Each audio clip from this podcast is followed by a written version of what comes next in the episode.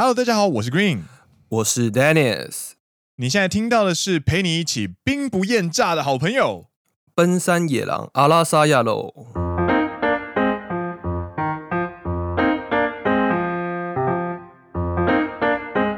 耶！欢迎来到《野狼》第五季的第六集。没错，今天要陪你一起兵不厌诈。兵不厌诈，这是战争。大哥是对的。我们刚刚在录音之前呢，就想到这一句话。对，查了一下，发现《投名状》这部电影已经十四年了。呜，十四年前，二零零七年。对啊，就代表同年的电影作品《不能说的秘密》也距今十四年了。哦，《不能说的秘密》跟《投名状》是同一年，二零零七年。对。今天要陪你一起兵不厌诈，兵不厌诈。对，那要对什么事情兵不厌诈呢？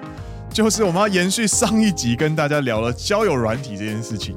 嗯，其实呢，在上一集的内容在准备的时候呢，Green 呢其实有准备了另外一大部分的资料，是想要跟大家分享的。但是因为碍于时间，大家也知道我们上一集录了非常的久，所以呢，我们就。把它隔出来，变成另外一集的节目，然后希望能够透过这集节目跟大家分享我准备的资料。这个资料的内容呢，是 Green 当初在使用交友软体的时候呢，聚集群众们的智慧，也 就是 各位年轻的同事们，大家一起在玩交友软体的时候，互相分享的一些心得跟攻略。但虽然说一开始的标题是说兵不厌诈，但我。个人觉得这不是一个诈啦，它是一个小小的技巧。这个应该说算是一种呃用心吗？我觉得是一个小技巧，让你更好的可以展现你自己。对，我们接下来要讨论的这些小技巧跟攻略呢，都不会涉及欺骗这件事情。我们是建立在我们用正面的方式去传达真实的消息。就像你去面试的时候一样，对，你不会说谎，对，但一开始，但是你会包装，你会稍微包装一下，对。那透过正面的方式去传达事实这件事情呢，其实是你知道志祺七七他在做他节目的时候的一个概念，什么概念呢？正面跟真实啊，啊，对啊。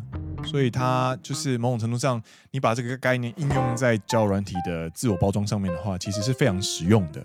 嗯哼哼哼，嗨，所以呢，今天呢就要透过短短的节目的方式呢，就跟大家分享一下当初我们在做呃攻略的时候有哪些东西，然后呢，推荐大家如果呢是刚进来的朋友呢，请搭配第五季的第五集 一起服用，来达到最好的效果。没错，要搭配第五季的第五集来服用。对，这样子的话呢，你就可以知道自己适合什么样的平台，然后在那个平台可以怎么样的发挥。没错，嗨，然后呢，有一点小闲聊，就是其实 Green 从来没有想过要跟其他朋友一起玩交友软体这件事情，因为感觉玩交友软体本身稍微有一点哈兹卡西。对，它是一件很私密的事情。稍微有点害羞，因为可能潜意识跟我们第五集一开始聊的时候会发现，哎，你在用交友软体，你是不是一个玩咖，或者是说，哦，你是不是就是现实生活中没有朋友，对，你才要玩交友软体？对，没错。原本可能在过去十年前，或者是一些比较旧的观念上，会有这些潜意识的存在。但我们在第五集的时候也有聊到说，在现在这个二零二一年，加上疫情的扩散之下呢，这一件事情其实有在转变。没错，对，就是紧急事态、紧急事态宣言不断的延长，但是人们逐渐的老去。为了要掌握自己有限的青春呢，你就必须要用非常有效率的方式去认识更多朋友。所以呢，各位就是。大家如果在听今天的节目的过程当中呢，请不要把它解释成就是，哦哦，你们两个在教坏大小朋友这样子，不是不是不是不是，我们在教你如何有效率而且正确的去使用交友软体这件事情。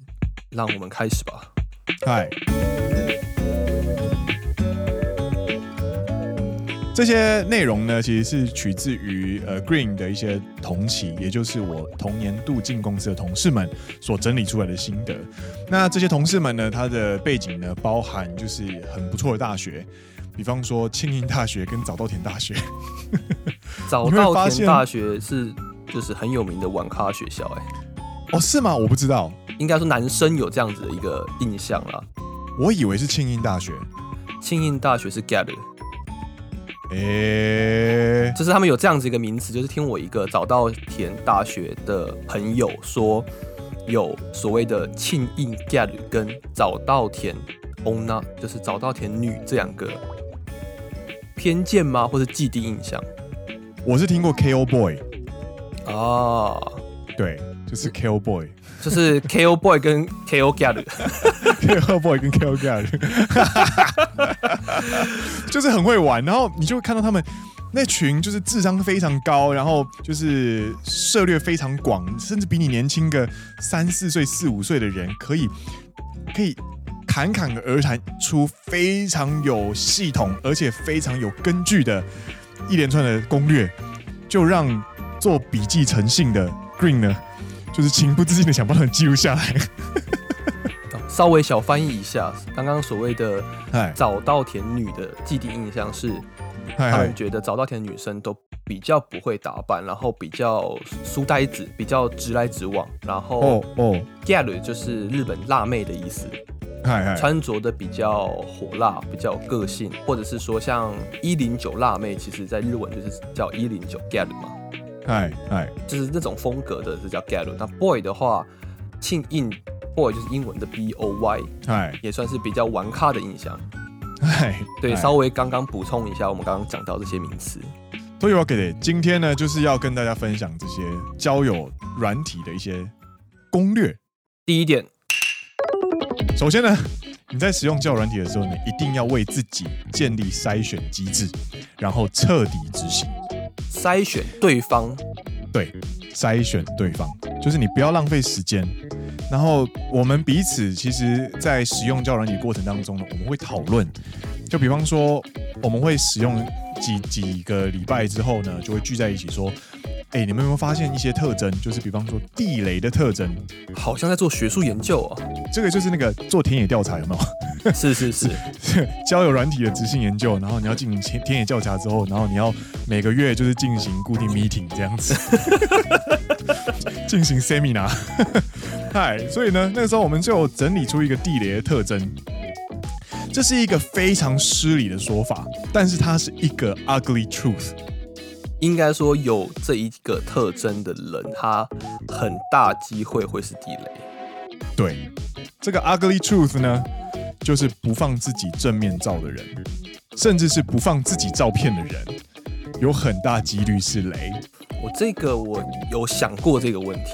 因为日本人有时候他在交友软体上面，他不喜欢曝光自己的脸，他们就会放一些，比如说明明就是有正脸，他上面故意放了一个 emoji 之类的。对，或者是说，他就只拍侧面或者背面，或者是把整个头切掉这样。对，然后他就说什么“颜バレたくないからお会いしてから”，就是见面之后再说这种感觉。那你就不要用交友软体呀、啊。 骂骂骂！我相信现在在听众当中，一定也有很多朋友是在交软体上面不放自己照片的人。我并不是在攻击你们，而是就是我是根据我自己的就是 自身经验、自身经验来说，就是还有我朋友的自身经验来说，我们发现你不放自己照片的人，某种程度上他们的个性不那么的外向，是，然后可能某种程度上对自己是没有自信的。或是他的沟通上稍微可能会有点障碍，就是可能不那么擅长沟通。嗯，对，所以跟我们的路线可能不那么合。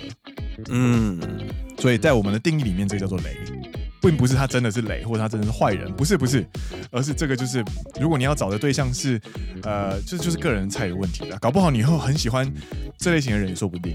嗨，这是第一个建立筛选机制。哎，你有其他的筛选机制吗？我个人是觉得一开始聊天吧，就是我可能照片是第一个，那照片进入下一个步骤就开始聊天。嗨我觉得尤其在交友软体上面，抛接球又是一个非常重要的一个啊，嗨嗨。虽然过了第一个照片的筛选机制，但到了第二个聊天，如果他完全不会抛球给我的话，我会觉得拜拜。我懂，我懂，就只会接球这样。他只会接球，然后给你一点一点点的回应之后呢，他不会抛球给你，就是让我会觉得很难聊。那他也代表着他可能对你没有什么太大的兴趣，就算约出来，我也觉得没有什么好的发展。嗨嗨嗨嗨嗨，なるほどね。一个几率上的说法啦，我会觉得是这样子。其实这类型的经验整理，其实不只是我们男性角度去看女性角度。 还有，我觉得某种程度上反反过来，其实应该也算是通啦。你是说男生自拍啊，然后只拍一个裸上身啊，没有露脸这样子吗？对啊，这很很这很明显就是来玩的。嗨，下一个，掌握自我优势，这个好难哦。我觉得这个东西呢，其实为什么会有这一件事情，是我的那个早稻田朋友说的。他说：“其实呢，你在交友软体上面，某种程度上，你就是把自己当，你就是把自己物化，嗯哼哼，上去竞标。所以，如果你在竞标的过程当中，你没有适时的进行 appeal，啊，我多好，我多好，对，那你就。”不应该出现在这里的那种感觉，他说法非常的严格，但是他的意思就是，你必须要让自己有特色，进行出差异化。你进，你去玩教软体，你花时间、花心力在上面才会有意义。因为如果你没有差异的话的话，你就会被淹没在茫茫人海当中。没错，你就会变成比较消极性的在等待有人来示好，而不是你主动出击的感觉。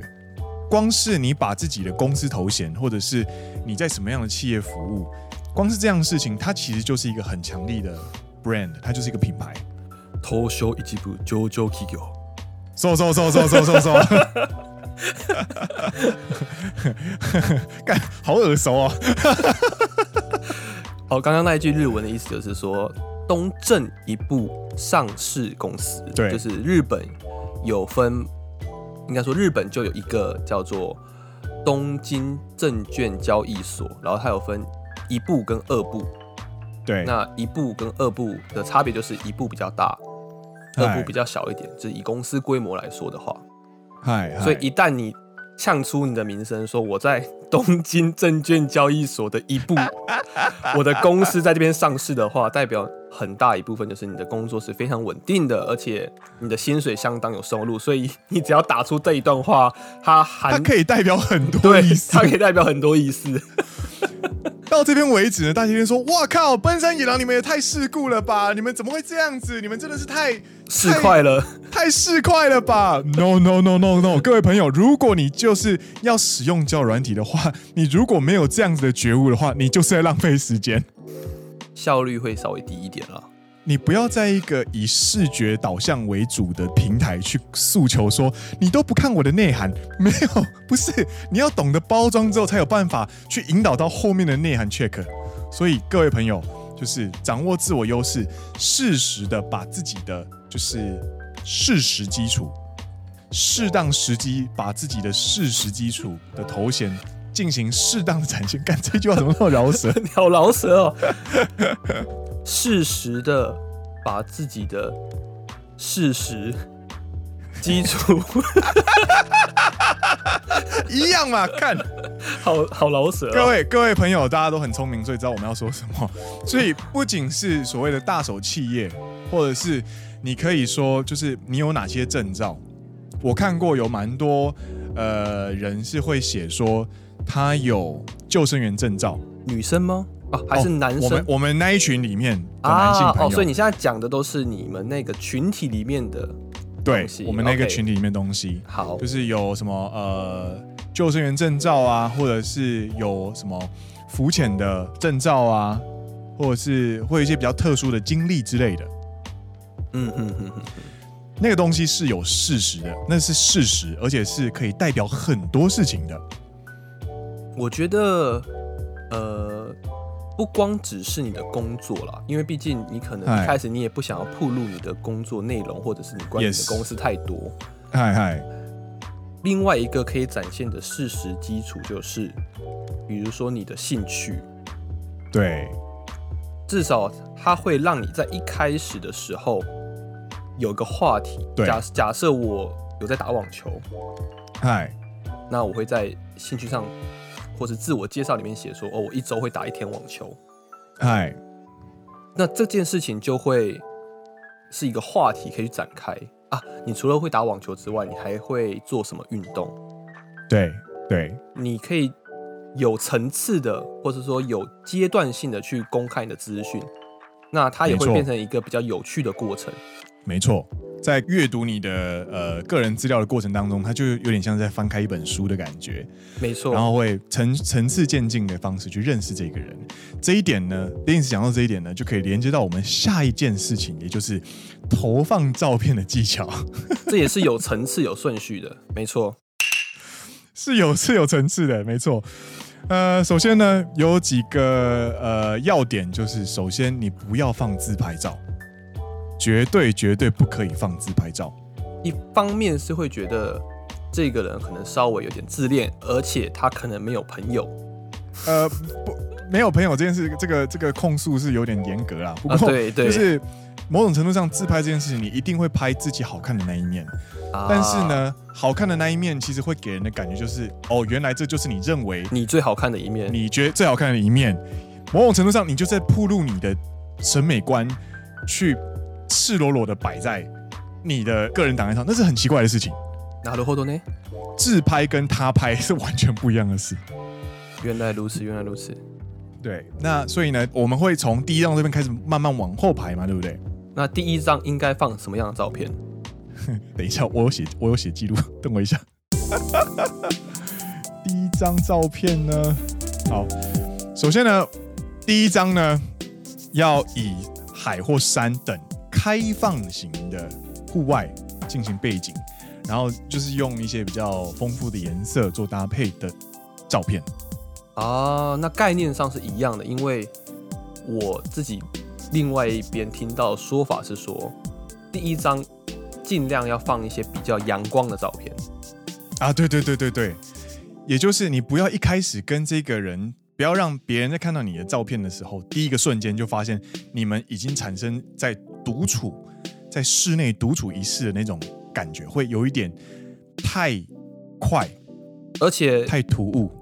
我这边的想法是说，第一张照片，如果你放一个比较阳光的照片，就是你可能去户外，不管是山或者海，然后你会有一个笑容嘛。对，那你总不希望看到一个人的第一张照片就是很阴沉的。没错，没错。我觉得这个概念是雷同的啦。而且有趣的是，第一张呢，就是你在展现阳光的同时呢，你要记得自己的在照片里面的比例是什么。千万不要在第一张就放你只有脸的照片，你一定要从全身，然后慢慢的半身，然后再慢慢的到脸比较近的部分。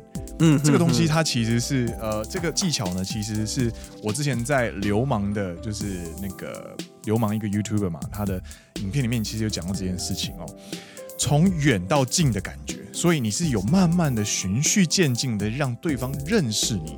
第一张就是大头照，而且还非常近的那一种，看得到毛孔那一种有没有？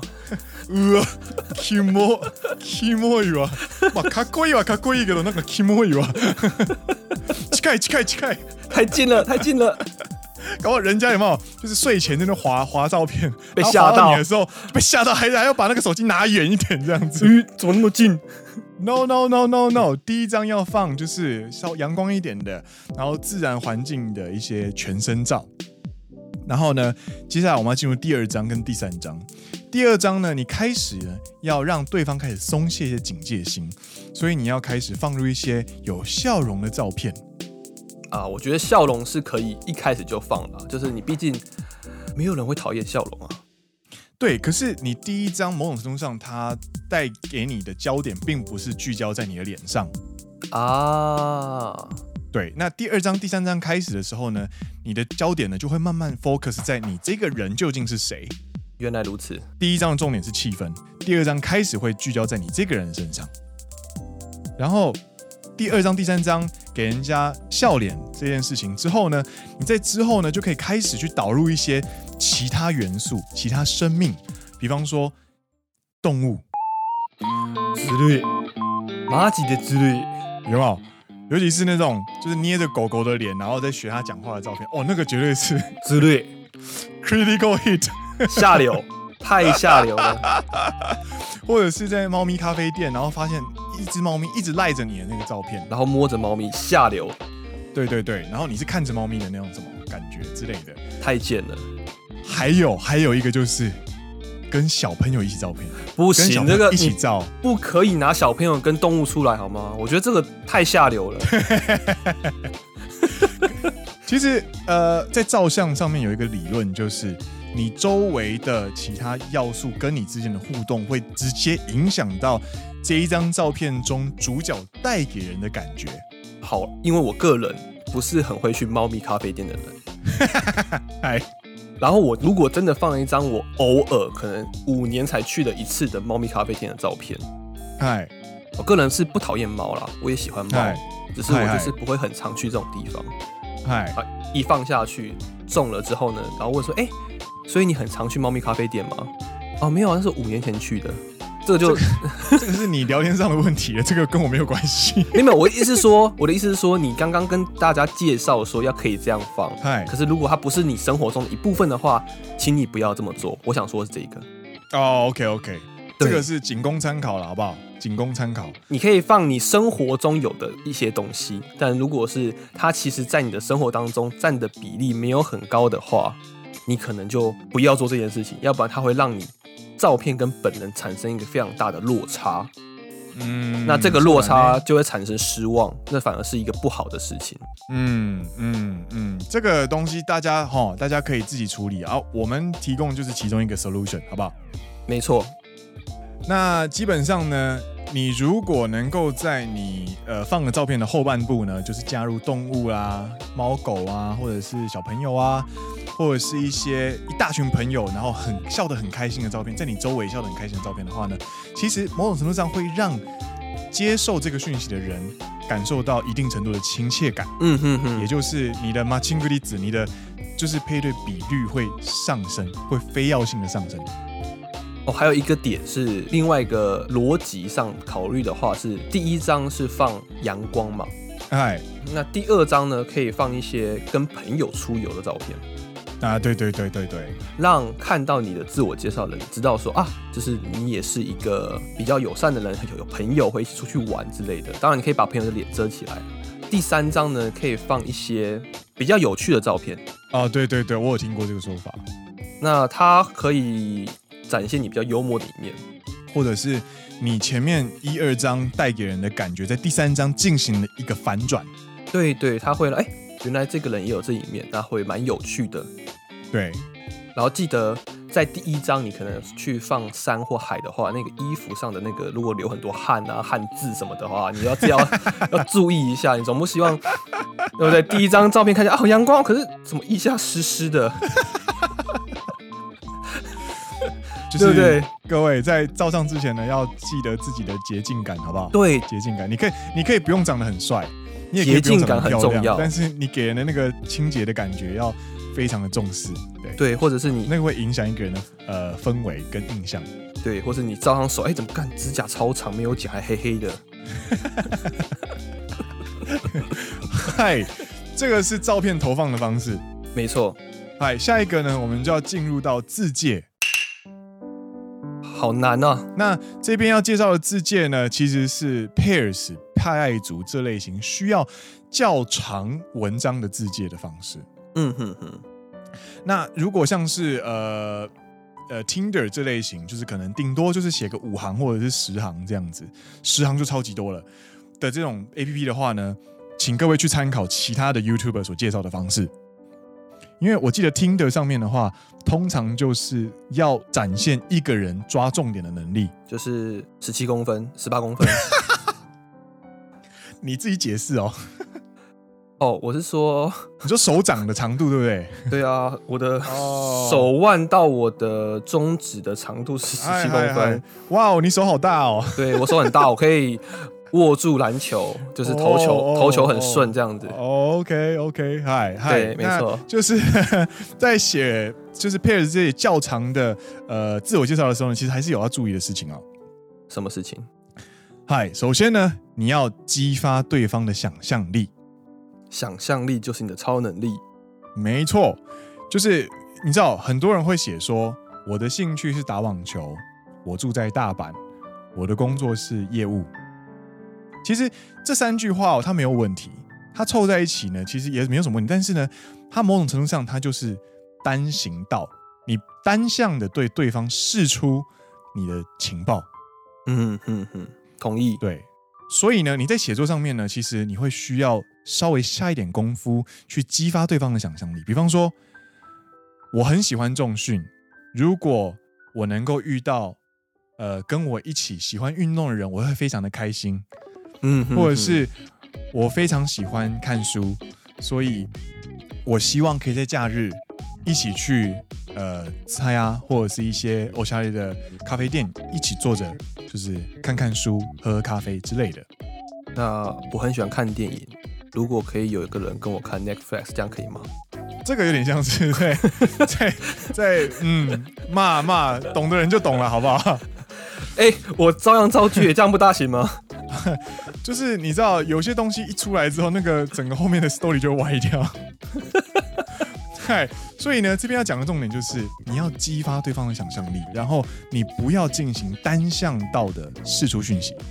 我觉得是一个邀约的感觉。没错，没错。因为在你刚刚后半段，其实都是在试出邀约。如果你可以跟我怎么样？比如说一起逛咖啡厅，一起看电影，一起逛书店，一起运动，那我会我会很开心。所以这是一个邀约，对，他邀约就会产生互动，他就不会是一个单行道。没错，没错，他就会哦哦，原来他喜欢运动，而且一起运动的话，他会很开心。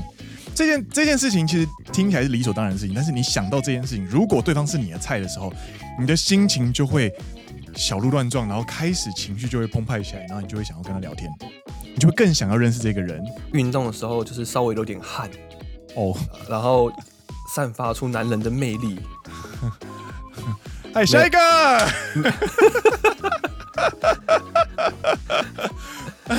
下一个，各位各位，就是呃，Green 讲的东西大家好好听啊。那个 Dennis 给的建议大家好适可而止就好。嗨，下一个，下一个在交友软体上面呢，一定会聊聊到的事情就是你喜欢什么样的类型。啊，对，没错，对，比方说，我跟你讲，你一开始年轻的时候不懂事，有没有？哦，我喜欢新垣结衣啦，我喜欢加藤綾子啦，哦，我喜欢暗明日香啦。那你就你这个写出来你就掰了，对方一看到就会觉得说，啊，原来你喜欢这种类型啊，那你喜欢这么高 level 的，我可能远不于这个 level。对，那我就不如他，或者不如你喜欢这个类型的，那我很大部分应该说很大的几率就不会是你的菜。对，剩下来的我们接下来聊天什么的话呢，你也可能我不是你的菜的话，那做什么都是无谓的，就是没有意义，让我会让我失去动力。没错，对，这类型的东西呢，也就是说你在交友软体上面在写喜欢的类型，有个重点就是不要局限。就算你真的很喜欢明日呃那个暗明日香，就算我真的很喜欢女主播，我也不会在我的交友软体上说我喜欢的类型是女主播类型。就算它是个事实，也不要把它写出来。对，这个东西不是欺骗，这个是部分公开。因为你喜欢什么样类型女生虽然重要，但是其实对对方来说，其实会是一个很强的框架啊。对对对。所以，他如果不在框架里面，就是在你的守备范围之外吗？其实不是，你的目的不是在找女主播当你女朋友，你的目的是在认识更多的朋友。所以你在喜欢的类型上面呢，有一个重点就是你要尽量的抽象啊，你不要写说我喜欢可爱类型，或者是我喜欢会下厨的女生，不行。就是日本这边的某种程度上，他们我那些朋友提供给我的意见是，比方说你可以写。笑容很棒的人，因为这件事情它非常的泛用，非常的广泛，对，所以他的所谓的守备范围嘛，或者是你刚刚说的框架太局限嘛，但这一个比较模糊的概念的话，它的框架呢是非常的大的。对，我觉得而且它只是提供的大概的方向而已。没错，就是不管什么，我觉得不管谁的笑容都非常的可爱啊。对啊，你只要笑起来，大家就会觉得哦，很很亲切啊，就会想要多认识这个人啊。所以你好像写了一个框架，但它其实不是个框架的那种感觉。其实你让这样子的方式的话呢，你在让其他人在看到你喜欢类型的时候呢，他就不会一开始就陷入一个开始被筛选的那种感觉，这就会差很多。不要让对方觉得一开始他就在圈圈之外，这一点啊，我觉得这一点很重要。没错，嗯，所以其实掌握两个要点，就是第一个，你在揭露个人讯息的同时，你必须要。激发对方想象力，所以你要进行双向性的沟通，没错，去写一些可以激发对方的一些呃兴趣或者是一些写法。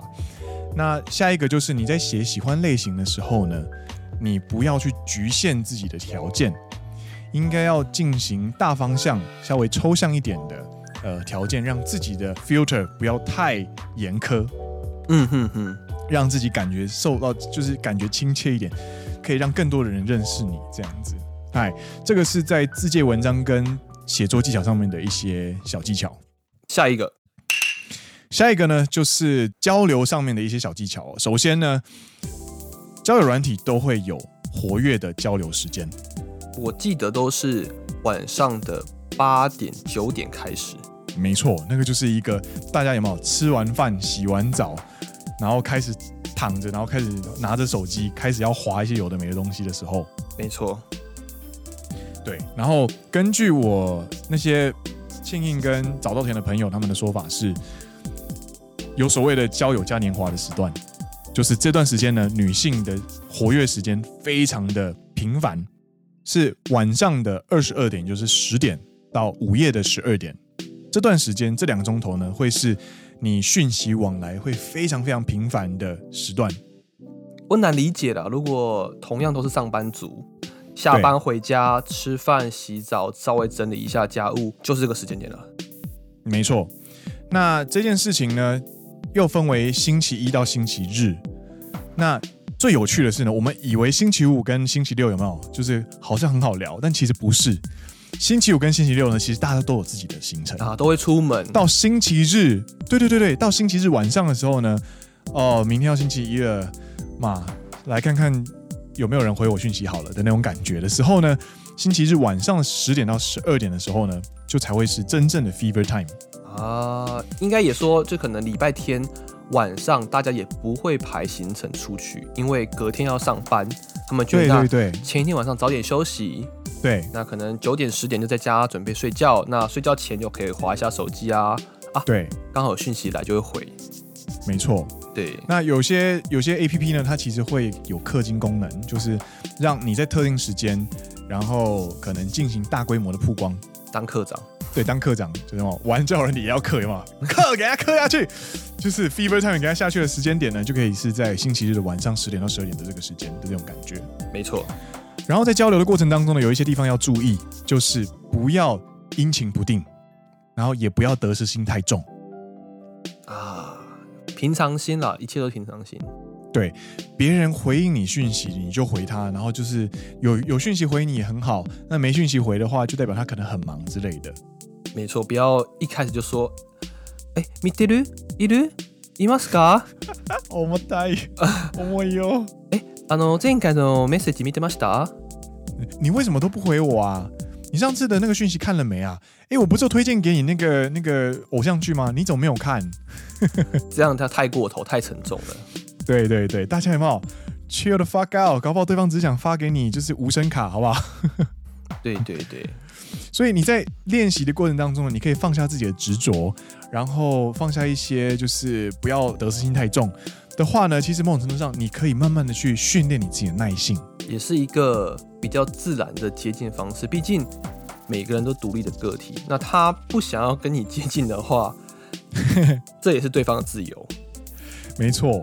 那其实呢，呃，技巧差不多就到这边告一段落了。然后到最后的时候呢，其实我呃有学到一个非常重要的一个结论，就是呢，其实交友软体，如果你把它正确用正面的方式去解读它的话呢，它其实它的优点就是它可以不断的去尝试错误，然后不断的去认识你平常认识不到的异性或者是其他人。对，那学着跟他们相处，学着跟他们建立关系，学着跟他们聊天，都是非常珍贵的经验。没错。对，所以呢，大家就是掌握呃，好好保护自己，然后掌握这些小技巧之后呢，就可以继续尽量的去扩展自己的社交圈，这样子。然后在呃结束之前呢，其实我想要跟大家分享五个有趣的问题。这个问题的目的是在协助大家进行判断自己适合的对象是什么。那会不会过了两个礼拜？台湾的交友软体上面到处充斥着这五个问题，你知道，网络上就是有 YouTuber 在分享说他喜欢哪一首歌，然后这首歌很可爱什么的，你知道，那个听的过一阵子之后就全部都是那首歌，真的很好笑，真的很好笑，抄答案有没有？没关系。这五个的这个五个问题呢，其实都是非常重要的问题。你就算抄答案的话，我相信你也会有受益。所以呢，呃，请大家就是可以一起来想想看这五个问题哦。首先，第一个，至今你最快乐的事情是什么？过往到现在为止，你活了这么久，你最快乐的那个瞬间是什么事情？然后你要想，你要去对这一个问题呢进行非常非常深入的回忆，然后去建构它的故事。我觉得不要一开始就丢了这个问题，不要一开始就丢。这个问题不是问对方哦，这个问题是问使用交友软体的各位。在打开你交友软体之前，你必须要做的整理，因为你回答完这五题之后呢，你就可以慢慢的明白自己适合什么样的人。啊，我以为你说这个五个问题是你要问对方的，不是不是不是，当然也可以，但是这个五个问题对对方来说，你对于刚见面的人来说，其实非常沉重的。对，我刚刚一看到问题，就觉得哎，怎么这么不是要问其他人的？对，这个这这一点的基本常识我还是有的，好吗？所以呢，来这五个问题之后呢，就是可以了解你自己适合什么样的人。所以第一个问题是你到现在为止你最开心的事情是什么时候？然后他的情节要好好的回忆，他的前因后果到底是什么？要好好的去整理出来，就要接到下一个问题。对。下一个问题就是为什么这件事情会带给你快乐？嗯，这件事情呢，你必须要去思考它的理由，而且是非常深入的去不断的问自己为什么？为什么？为什么？为什么？嗯哼哼。然后这两个问题呢是一个 set，我们要进行下一个问题。第三个，你接下来的人生，你的生活呢？你希望过着怎么样的生活呢？然后第四个问题就是接着是问自己说，那为什么？那个理由是什么？对，你为什么想要过这样的生活？对。然后最后一题，如果我为了要达成上面这样子过这样的生活的话，我会需要什么样的队友？我觉得这是你从之前就一直保持着一个理念，就是找另外一半是在找一个队友的一个概念。啊，对对对对对，就是我，因为年轻的时候有没有，我们都会去追自己喜欢的人，嗯，但是自己喜欢的对象不见得适合自己，这一件事情其实很难呢，我觉得很难，但是人生很长，你不可能一辈子恋爱，嗯哼哼，所以如果你接下来要走进长期关系的话。你势必要挑一个你能够一辈子相处，而不是一辈子能够喜欢的人。嗯，有没有瞬间有点瞬间这个这个问题开始变得有点深沉？没错，但是这个就是各位在使用交友软体前必须要能够回答的问题。这样子一来的话，你在交友软体上去筛选对象的时候，你就会有很强的基础，很强的自我核心。以及很强的认知，说我需要找什么样的人，那这件事情也会帮助你节省很多时间。对，比方说，你今天遇到一个小恶魔，然后你觉得我好喜欢这个女生，好可爱哦，她这个举手投足都让我觉得哦好有吸引力哦。但是 但是他好像不喜欢我。我需要，我是想要这样的关系吗？就是我要一辈子都在追这个人的感觉吗？不是，因为我不想过这样的生活。所以到某种，我虽然很喜欢小恶魔，但是我某种程度上，我在透过这五个所谓的价值澄清的问题之后，我就会明白，其实我不适合这样的人。嗯哼哼，我对于小恶魔就不会有执着。对，对，那这一种平常心。这种悠然自得的平常心，跟有一种呃有所谓的自我认识的踏实，这件事情会在让你在扩张人际关系跟社交圈的时候，会让自己很有安全感。原来如此，所以你在跟别人相处的过程当中，就算你们不合，你也不会立刻进入自我否定的状态，就是单纯的不合。对，我们不适合，因为我要这样的生活，但是你不适合，就这样。嗯，所以这五个问题呢，其实是算是一个救生圈的概念，就是有没有先把自己的适合的方向跟整理出来之后，这就是很强烈的自我认识。之后你再去用我们刚刚前面所介绍的这些技巧去认识人的时候呢，你的交友的过程当中就会比较顺利一点点。なるほどね。嗨。有没有觉得奔山野郎瞬间变得很有内涵？ 我们不是只有在教大家怎么玩当玩咖，好不好？其实我们也不在当当玩咖啦，我们也没有教别人怎么当玩咖。有没有？大家还是可以一起来思考一下。对，没错。所以啊，就是以上呢，洋洋洒洒跟大家介绍了这么多，就是不管是在交友软体上的攻略呢，或者是在交友软体之前你可以思考的问题呢，都是希望。大家在拓展交友圈的同时呢，可以尽兴的同时呢，也可以就是保持自我，然后也不会让自己迷失这样子。